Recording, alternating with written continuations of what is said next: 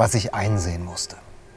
Die meisten Menschen wollen offensichtlich lieber auf der Seite der Mehrheit stehen, als Recht haben.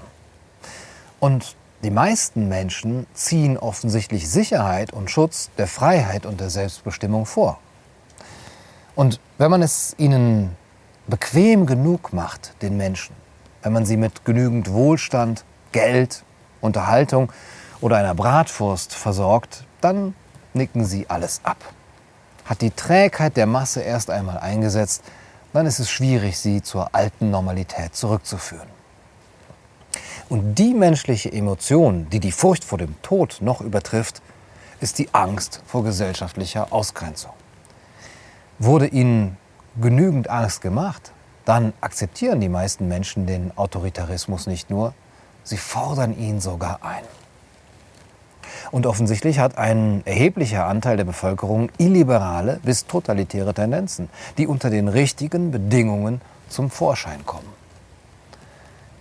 Der moderne Mensch ist nicht wachsam genug, wenn es darum geht, seine eigenen Freiheiten gegenüber staatlichen Übergriffen zu verteidigen. Und Propaganda ist heute noch genauso wirksam wie vor 100 Jahren. Die Lehren der Geschichten haben uns nicht weniger anfällig dafür gemacht. Alles und jedes kann von den Medien, der Regierung und denjenigen, die ihnen Vertrauen schenken, politisiert werden.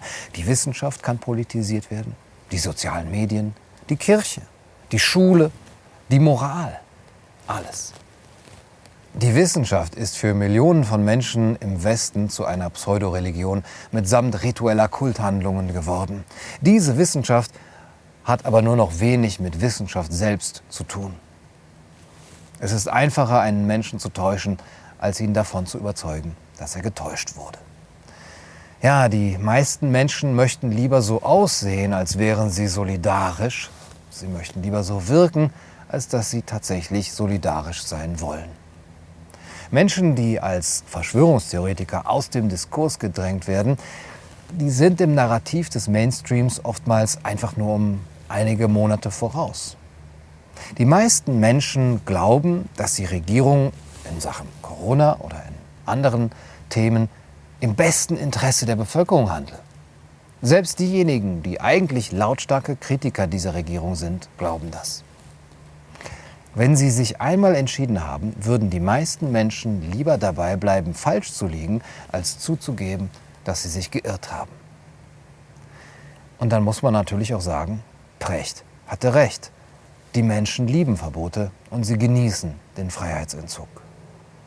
Menschen können schnell und relativ einfach trainiert und konditioniert werden, um ihr Verhalten deutlich zu ändern, zum Guten wie zum Schlechten. Ja, die meisten Menschen, und das ist gut, sind empathisch und sie haben gute Absichten.